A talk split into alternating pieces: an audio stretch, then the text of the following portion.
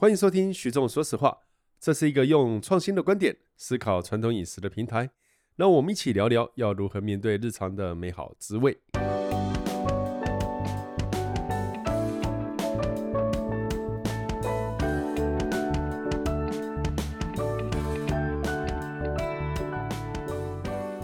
大家好，欢迎收听徐仲说实话。那我们今天的特别来宾呢，只有黄之阳黄老师啊。呃、我对不起，我来送便当的。呃 呃，嘉平老师呢？我来送虱目鱼便当的。基本上是旁听，哦、是这样吗？不好意思，很享受，开玩笑，很享受。不，因为我们跟黄老师聊到这个海鲜，我觉得台湾海鲜实在太好玩了。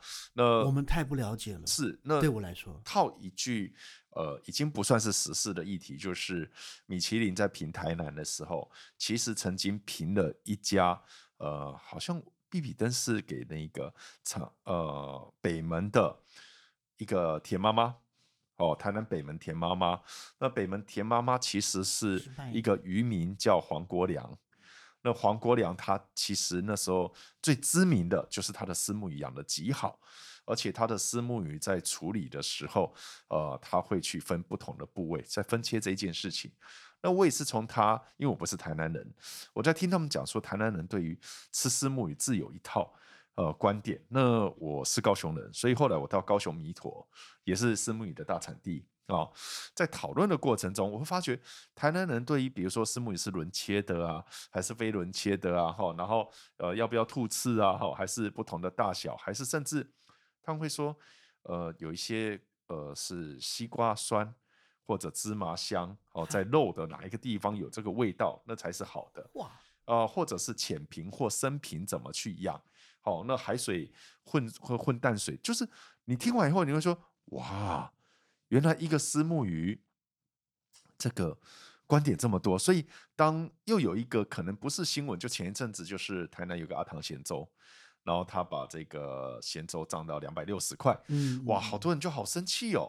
那我那时候就说，其实如果呃，我我我会说涨不涨价，这个是市场的这个机制嘛，嗯，哦，我们不用去管它。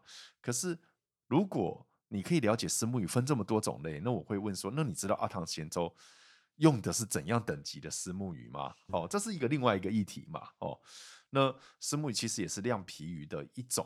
那呃，我讲了这么多，我想要请黄老师，您接下来来对应我这么多的疑问，你会怎么去讲？我可不可以再问一个问题？好来，我们讲的虱目鱼就是一个养殖鱼吧？呃，是吗？不一定，对。所以接下来时间都交给我，是，好，就 交给你，好交给你来吧。便当放下，呃、走人。不是，原因是因为虱目鱼在台湾的不管是养殖或食用的时间已经超过四百年。对，所以我们要怎么样把四百年的中间的发展，把它放在一节节目前面，其实很困难。嗯哼，对，就像我先延续最后一个嘉宾老师问到，就是石目鱼它只是一种养殖鱼类嘛？其实它石目鱼它是一个非常特殊，就是它只有一属一种，就它在分类学上面是一个很特殊的这个物种了。那至于它是不是养殖的，我相信所有的所谓的养殖生物原本都是野生的。哦只是对，可能它有经济价值，可能它有消费市场，是可能它跟饮食文化有关系，所以它成为我们必须大量持续而且非常平稳生产的一个物种。那所以回过头来，就像徐总讲的，其实石目鱼就是台湾呃最常吃到，而且料理变化非常丰富的一条鱼。但是我觉得很可惜的就是，我们都把石目鱼吃成了石目鱼肚。对。因为大家大概就只对他那一块我们所谓的亮豆或者是鱼豆感到兴趣，或者是经常使用。点汤也是点鱼肚啊。对对对，但是其实它从头到尾，从外到内，然后从小到大，其实都有它特殊的风味。甚至其实，呃，也难怪徐仲专门研究食材跟产地之间的关系哦。所以你会你会知道，早期的虱目鱼是我们讲的浅北，就是浅平式养殖。那个水大概还不到你膝盖，嗯哼，最主要目的就是它要让阳光透过水，然后直接照射到池底，很热哎，然后让虱目鱼就是喜欢热的，对，呃，我我先打岔哈，是。老师，虱目鱼是一年四季都可以吃的鱼吗？如果你追求极致的风味，诶，不是，对，哦，对，是啊，好大的胆子，它其实是你冬天太冷，它很容易集体就挂掉的，它是适合热。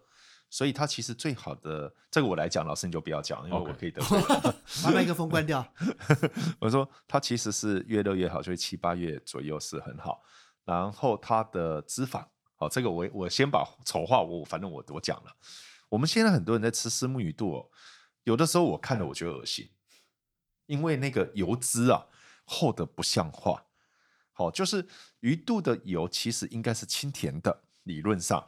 但是有时候你会觉得你在追求那鱼肚，看到就整整厚厚的一，有时候我还有一次见过超过我一个指指节的那个油，非常厚。嗯嗯那其实这些是透过饲料可以改变的，当然肯定哦。那我们会说，你喂食它高量的油脂，哈，它就会产生高量油脂嘛。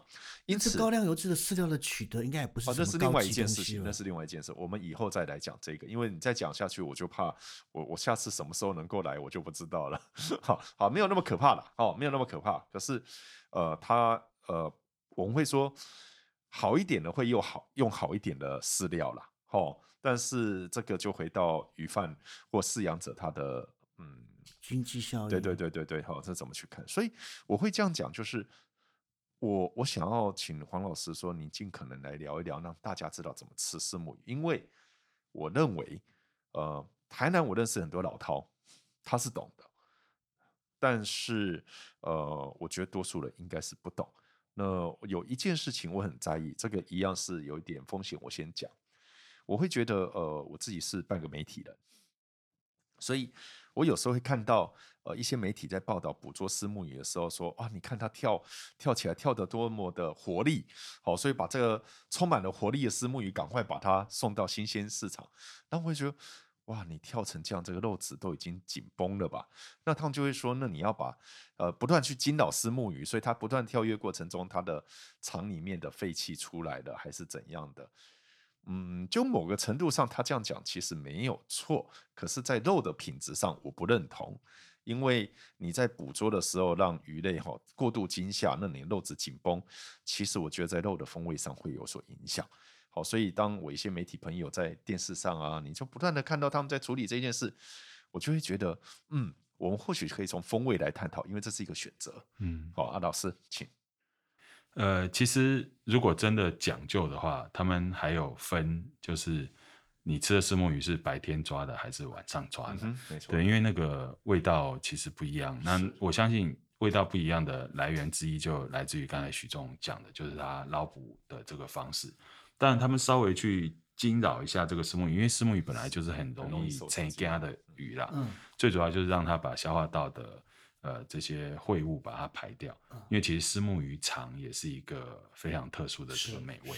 对，那至于说，呃，你说，哎，这样子会不会造成它肉质的这个过紧啊，或者是它死后僵直的这个状况啊？其实它有一点就类似我们在台南吃的牛肉汤一样，因为它强调的是就是当天收成。当天宰杀，所以其实你会发觉很多在摊位上面去处理的这些石目鱼，其实它都是处于僵直的状态之下。嗯、对，那这样子的话，第一个比较好操作，哦、第二个就是它其实很快就料理甚至品尝掉了。所以呃，这个大概就是，但风味是每个人不太一样啊。但是这个因为呃我们。近期在关注的还有另外一个就是动物福利的问题，所以刚才许总讲的这个其实也可以跟我们在生产作业或者是在动物福利上面其实都可以相做结合。嗯，所以如果是你，你会怎么吃？是白天还是晚上的？呃，一般是晚上的。对对对对，那那石目鱼，因为因为我我们并没有那个技术去宰杀了，我老实讲，所以我们大概就是。呃，在鱼贩鱼摊上面欣赏人家怎么宰杀，嗯、但是他的宰杀跟我的使用的方式是有关的。是，那对不起哦，呃、我要回到刚刚打断你的那一段，因为我们讲到太阳照射，哎、对，你麻烦先从浅平跟深平的风味差异来讲好好？OK，好，那浅平是早期在饲养的时候，因为其实早期饲养它的产业规模还没那么大，所以它甚至可能所谓的商业性饲料还没出来，嗯、所以他们的养殖方式就是让。水呃，阳光直接穿透水层，然后让池底的呃这个底土可以长藻类，嗯、那石目鱼就吃那个东西。哦、所以早期吃到石目鱼，其实第一个它的肉是比较紧的，那相对是比较柴的，但它会有一个特殊的酸味或者是藻腥味。所以这个就是刚才、嗯呃许仲泰在讲的，西瓜，对对，有有一些特殊的这个香味，哦但那个现在已经吃不到，因为现在大概就是用商业饲料去养出来的是。那另外一个就是相对于浅平式，就是深水去养。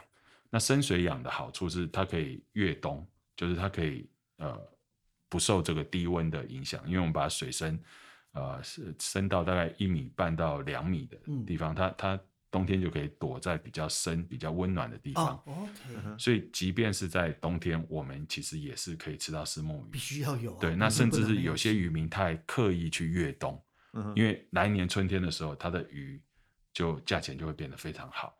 这就回到我们刚才讲的，其实石目鱼它应该算是台湾的国民鱼了。你从自助餐、便当到呃台菜，其实都可以吃到这道料理。我、嗯、我是觉得，因为在经济效益上，它已经变一年四季都可以提供嘛。但是我总是还是觉得夏天的煮法跟冬天应该要有稍微差异。嗯，因为它的肉质是不一样。对对对，这件事情我就觉得我们的厨师。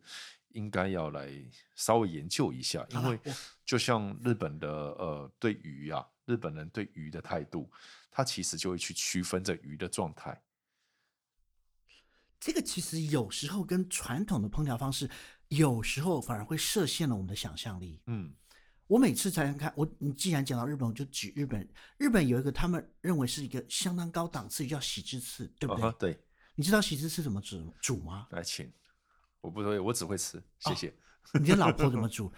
喜之次好像都会用，呃、我这样讲会不礼貌，甜甜的酱油去卤起来，简单清爽的。他那个叫什么？我不知道。日本的那些比较带着甜味的那些东西煮起来，我其实很压抑，这么高雅、这么细致、油脂刚刚好、漂亮的鱼，都用甜的东西煮起来，而且去吃都很甜。其实我觉得这个反而设限了那个喜之次的可能性。那我们回到我们的石目鱼。我觉得传统的料理方式很好，很多，可是似乎如果说跨过来，是不是有些新的其他可能的方式，让这个鱼有更多的可能性？好，那我们这样来，那老师，请说一下，你要怎么，你通常怎么选鱼？就是我们刚刚说的，您会选公母啊、浅平啊、饲料啊，你怎么去选？然后你怎么吃？不同的状态下你怎么吃？呃，公母大概不会去选了，对吧？因为因为其实我们吃到的虱目鱼，不管是养的或野生的，都还没有到成熟的状态。是成熟的虱目鱼大概要它的体长大概有一点五公尺，是那个当然没办法吃。那个就是一个人吃不了一条啊！你上他你上一集有讲过了，我一个人吃不了一条。对，那我如果要吃的话，其实会看它当下的状态，跟它贩售的商品。那其实现在在各大市场有很多都是。呃，他们江本求利，就是他批全鱼回来，然后他把它分切成不同的部位，特别是消费市场，他对几乎对鱼肚是情有独钟嘛。是，呃，但是我就会稍微观察一下，比如说它有鱼皮，有鱼肉，嗯，那如果一早开始杀的话，它就会有鱼肠。嗯嗯。那如果你跟他买多一点，那甚至跟他交情好一点的话，他才会给你鱼骨，然后他甚至会送你一些鱼头。啊，即便鱼头用买的，大概平均一颗大概就看地方啦。台北大概一颗要十块十五块，嗯哼。那在嘉义或台南这些产地产区的话，大概一颗五块钱。对，所以那我如果每一样都买一些回来的话，其实我至少一两个礼拜里面，呃，三餐以外，连宵夜、连下酒菜大概都有了。嗯，那你会怎么煮呢？比如说，我会先把鱼头，鱼头大概一次就是六颗八颗买。嗯因为呃鱼头大家就直接卤，嗯，那其实最简单的方法就是那个开半罐的凤梨豆浆，嗯，然后直接水淹过鱼头，然后开始烧，那烧的差不多的时候，你把它放凉，然后放在冰箱，嗯，想吃的时候弄个一两颗出来，对对对对对，哦，听起来很棒。我想问一下。你这个卤法是哪里的呢？跟台南好像有一点不太一样。没放酱油吗？诶，这个我通常把它叫做呃，这个省道旁边的美味，因为省道旁边卖鲜鱼汤、肉燥饭的，大概都会有这一道料理。哦，对，那它通常都是呃，我们要解决一餐的前菜啦，因为你点点个鲜鱼汤或点什么，他要帮你准备。哇，他那边好像都是给热的，对不对？呃，它它会用一个保温的，慢慢，因为它它它的鱼头里面，它可能还要同时还要卤个豆腐啊，或者是干嘛。啊，对对对对。所以像我们家鱼头吃的快要见底的时候，我们就会把苦瓜破半之后再把它放进去卤。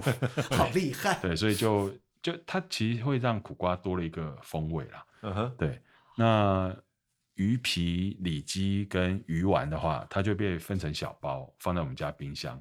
看你要对动起来，看你要吃米粉，要吃面线，要吃本汤，还是要吃馍？哎，那你就这个可以一加二加三，就就自己去去组合。那可以问一下，鱼皮它会特别取哪一个部分的鱼皮吗？鱼皮其实它就是背肉，取背肉的时候，因为它先会把肚子摘掉，是那剩下的身体大概就会从皮取下来，然后它用呃这个汤匙。呃，但靠皮的那一面，它是用刀子，我们讲的流软，就是呃用用刀刀子把它削下来。那靠骨的那一块，它则会用瓢羹把它刮下来。对，那呃，但它就变成了鱼皮跟里脊。啊、那如果比如说在台南，他们他搞缸哎，他还会把鱼皮做成呃跟鱼浆结合在一起。对对对对对，对。那有整条的，也有所谓的鱼皮丸，对，或者是鱼皮羹。也有鱼肚丸，对对对对，对，对，有对。那那但鱼骨它自然就成为熬汤的基底了。是。那虱目鱼其实一个多刺的鱼种嘛，哦，您觉得呃有两个问题，第一个你会怎么去切？你会去有人说轮切的，就是吃刺的、嗯、哦，你只要会吐刺，它那个肉的非常甘美。嗯，那你会觉得这样的市场现在？诶、欸。如果我们家在吃啦，因为我现在小孩都已经大了，所以我们家怎么样切，大概就就就就这样吃了。是，对。那老师刚刚讲的好像没有轮切的出现，对不对？哎、欸，其实其实也会轮切，因为比如说今天如果它是野生的，嗯、或者是他们讲的海的沙巴鱼，哎，对对。那那我们有时候看到那个一条大概十斤二十斤的话，我们也会切一块回来吃，嗯，因为你大概可以从这样子的鱼体上面吃到早期。虱目鱼的味道，嗯哼，那我们常见的方法就是煮黄豆芽，哦，对，那黄豆芽，小孩子不会撑起啊，他就是喝汤，那我们就是把肉取出来，然后慢慢去品尝。那黄豆芽是配色吗？哦，没有没有，黄豆芽跟虱目鱼非常搭，是啊，对。黄豆芽，对对对，我没有听过哎，这个是哪里的吃法？呃，这个是我们家的吃法，又是省道的，不是不是不是，这个这个就是我们家的吃法。好，一定要试试。因为我妈妈以前煮这个汤的时候，是完全没有人去碰这个汤的。对，第一个家现在主要小孩子不动不动。第一个，呃，鱼刺多嘛，所以没有人吃肉。那黄豆芽煮的怕怕，就是整个都已经都煮哦哦哦哦，煮的干干瘪瘪的。然后那个汤其实大家会觉得有一个奇怪的味道，是不是这个不放姜？哎，这个不太放姜。对，我觉得黄豆芽跟姜没有关系。是，因为丝目鱼我看过的文献，在早期其实五柳枝，嗯，也是用丝目鱼整尾下去炸嘛。对，哦，在台南，当然，呃，其实这样讲不公平，是有一个时期用丝目鱼啦。啊、哦，那同时丝目鱼会跟呃台南会跟那个西瓜棉，嗯，哦下去煮。好，那它也是用丝目鱼。可是，呃，我就很好奇，说老师，你会觉得虱目鱼从呃多大鱼龄大概多年年纪的那个鱼龄，大概从多大开始吃？然后不同年纪它的吃法有什么差异？其实我们一般市场上面看到就是几斤到斤半，就是大概六百到九百九百克左右。嗯、对，那那个是一般呃，比如说它比较好杀的大小。嗯、那另外一个就是它杀完之后。如果我们去菜场的话，你买鱼肚，其实它有分小、中、大跟特大的这个差异。对对对，那就看它进货当下跟它的利润空间。但是这个我们都把它称之为是所谓的 marketing size，就是商品规格。哦哈，常见的商品规格。对，那其实它从大概三到五个月，大概十几公分的时候就可以开始吃了。上次上一集老师有说过，嗯、对对对，有一个很特别的吃法。那其实原本这个 size 是拿去作为呃。钓尾鱼的钓饵，uh-huh. 对，那只是说他们有时候就像我们上一集讲的，要疏苗，要把它分散之后，嗯，那它有可能收成之后变成商品贩卖的。那这个确实是有人在吃，因为早期它可能在呃西南沿海是一道还蛮家常的料理，就是在在那么的季节，然后或者是肉肉，那就是一道非常平价而且非常。家常口味的料理，所以三到五个月，它的刺还没有很硬嘛？对，它是软刺的。哦，所以把它炸了以后，其实还都 OK。对对，那甚甚至它不用杀。可是事实上，到了你说的到了商品规格，呃，一一斤一斤半，它的刺也是软的吧？呃，除了脊椎的地方，它的它的刺是是软的，但但是麻烦就是它刺是软的，是等你吃到感觉到的时候，已经在喉咙。哦，对对，软反而是它那最危险的。对，那另外一个就是哦它的刺是像扫把一样，是是是像天女散花一样，是整个散开来的。对对对，而且而且它的这种刺，我们把它叫做呃肌间刺，就是肌肉之间的这个刺，哦所以它跟我们一般在吃鱼，大概就是背鳍臀鳍的下方往内延伸，或者是脊椎骨的两侧，顶多就是鱼肚的、嗯鱼腹的肋骨这样。它它是有那个肌肉之间的这些刺且还，分叉。对对对对。我对我记得会会会分叉，这个实在是很猛。对，那所以虱目鱼其实我一直觉得是，如果我想要办一个虱目鱼品尝会，我老是会用这样，因为我在意大利的时候，他们什么东西都喜欢用 tasting 这样子来讲，blind tasting。老师，你会觉得如果我们今天想要让大家认识虱目鱼品尝会，你会怎么挑？挑鱼还是挑菜？挑随便鱼给你挑鱼，就是我今天就是要大家应该什么该对品？你觉得这是不一样的，这是不一样，这是不一我样我。我觉得就是呃，从头吃到尾，单然后一的品种的这个是不同部位。呃，然后从外吃到内，然后再从小吃到大。那它可以是前菜，可以是主菜，甚至是我我觉得虱目鱼如果能够拿去做成发酵之后做成鱼露，或者是虱目鱼的一夜干，甚至虱目鱼的鱼干，其实我觉得它的风味应该是会很特殊的。鱼干了，嗯。鱼露是没问题，因为它的内脏的风格也很强。那个没问题。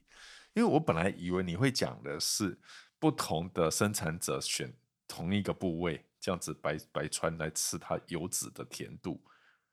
哦，这个这个可能是是你跟嘉平老师的专长。没有，我是喜欢把鱼分星座，我喜欢就是双鱼的哈，天秤座出生的 来做好好好好好好好好，你要不要再算一下人类图啊？我我我蛮认同老师的啊，从里吃到外，从小吃到大，各个不同部位的，我还蛮蛮想吃这样的东西的。从小吃到大，我有兴趣。哎，从里吃到外，我我我愿闻其详，怎么吃啊？呃，比如说我们讲的虱目鱼肠，是，但是 虱目鱼肠，即便是大家愿意吃或者是敢吃，嗯哼，大家大概也就是汆烫啊、煮汤啊、干煎啊。干煎了，对，嗯但是其实它还可以再细分，嗯哼，因为其实它里面有它的肝，对对，对有它的素囊胃，嗯就我们讲的根啊，然后有它的肠子。是是是对，，没错。那如果以徐仲他过去的理论的基础是主胃、副胃，还有、还有隐胃嘛，是，搞不好石目鱼的肠子那么长，它可能在不同的肠道的这个分段，我我认为都会有。我我我不是我老实说哈，我在台南吃的跟在台北吃的鱼肠味道真的不一样。台北有鱼肠，有，但是呃，我会觉得有时候这个好玩一点哦。我不会说处理的好或坏，因为我在台北吃的，我觉得就没有台南吃那么干净的味道哦。那我就当时我好奇，除非在外双溪养的吧？呃没有没有没有，我好奇问几个附近的朋友，那他们都说啊，从小吃到大都是这个味道啊。所以我那时候就想起我在意大利，在意大利的时候，很多意大利人我会觉得这个海鲜已经不新鲜了吧，但他们会觉得这才是正统的味道。那会不会是在某个程度上，你让肠很容易呃发生味道的转变嘛？哦，温度没有控制好。可是它还是在一个可以接受的范围内。那在这个地方慢慢成型，就会变成他们习惯的味道。哦，所以我那时候是问几个五十几岁至六十几岁的朋友，从小吃到大，对他们说就是这个味道，没有错啊。他说说没有错啊。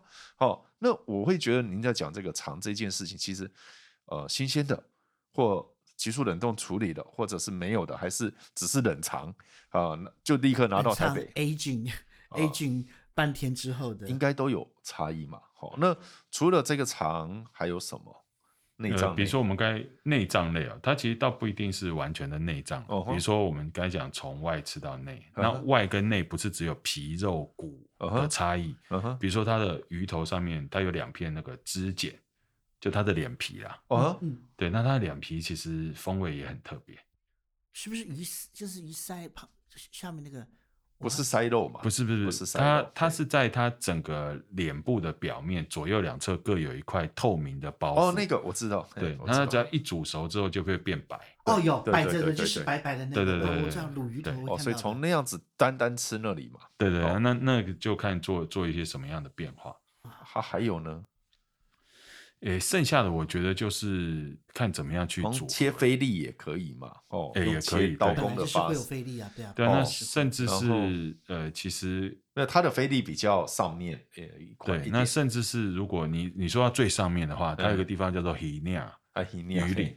对啊对那那个过鱼鳞，它其实指的并不只是它那个背鳍，它其实取下来之后，它要就像刚才嘉平老师讲，他要 age，就是他他要先让它尾雕一下，是，然后让它熟成一下，然后再把它晒干，是。然后再把它拿去烤或者是炸我上次拿给你吃，对，那特别是那边其实是有一些小刺啦，但是经过这样处理之后，就就就可以那可以接受像经过这样加热就可以对对对啊，像血和肉也有人专门拉下来嘛，诶，它的血和肉可能没有那么丰富，但嗯。所以以至于它大部分都是呃粘在皮的内侧。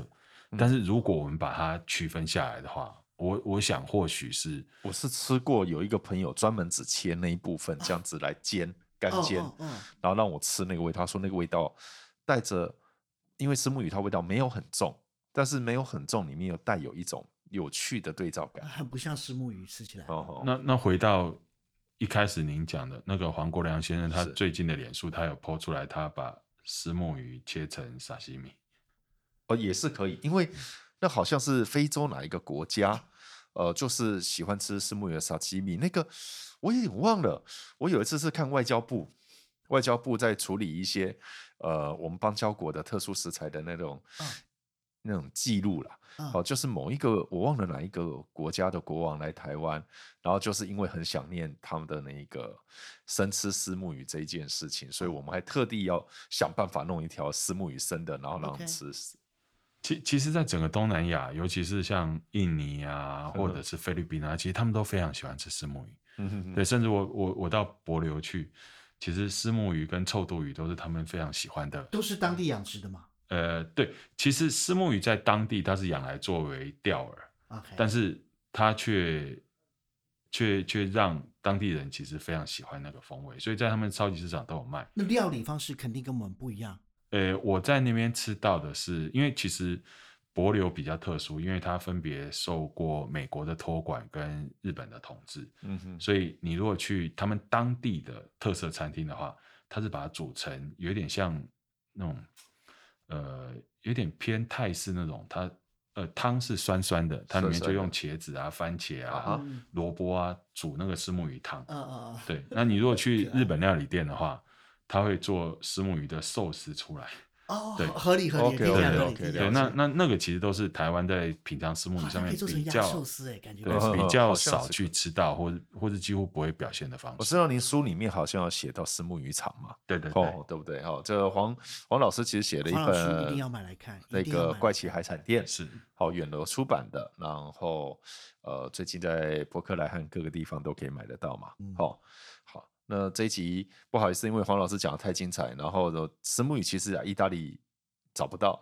你你我我我有时候会觉得好奇，你请意大利人吃虱目鱼，不知道他们会惊恐还是惊喜？惊恐是不会啊，他们只要我觉得欧洲人吃到有酱油卤的东西都超嗨的，真的吗？真的。我讲的是很多刺或很多油这一件事情，对他们我觉得 OK，我是 OK 吗我知道的意大利人，他们对于从餐桌上有一条鱼，自己要把它弄来吃是没问题的。可是听说有一些国家，我不知道有没有记错，法国人或什么，他们喜欢看到一个菲力，哦，没有没有没有，法国有很多地方也是吃整条的，对对。意大利没有问题。美国啦，啦，你讲的是美国啦，所以意大利没问题，所以油脂很厚和那个刺很多一定都乐意 OK 尝试，我觉得一定会乐意哦尝试。OK，OK 喜喜不喜欢再那说。那就看您如何用全传统意大利的方式来诠释它。可是真的，这个 milk fish 真的是不像我们心目中心目中哈，鱼的味鱼的味道，它嗯很不像一个海鲜呢。所以我觉得它是一个国它是一个很很有趣的一个蛋白质，对我来说。哦，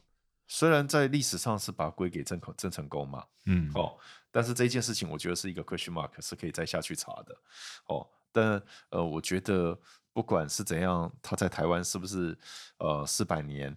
呃，但我我会觉得，如果有机会，我们再深入来探讨它，因为它，我就觉得台湾对于自己养殖的国民鱼哦，其实它分得非常细，就像您刚刚在讲的西瓜酸，哦，是跟吃的东西有关。那有人说麻油香，其实也跟饲料有关嘛，哦，那这件事情就那个味道好像就是从塞肉吃塞肉吃出来的，是吗？嗯，其实它每个部分味道还都还不太一样，哦、对。好，那今天我们就先到这里好了。哦，好，谢谢黄老师，谢谢，谢谢，谢谢，很惊讶，谢谢，感谢，谢谢，谢谢，谢谢两位。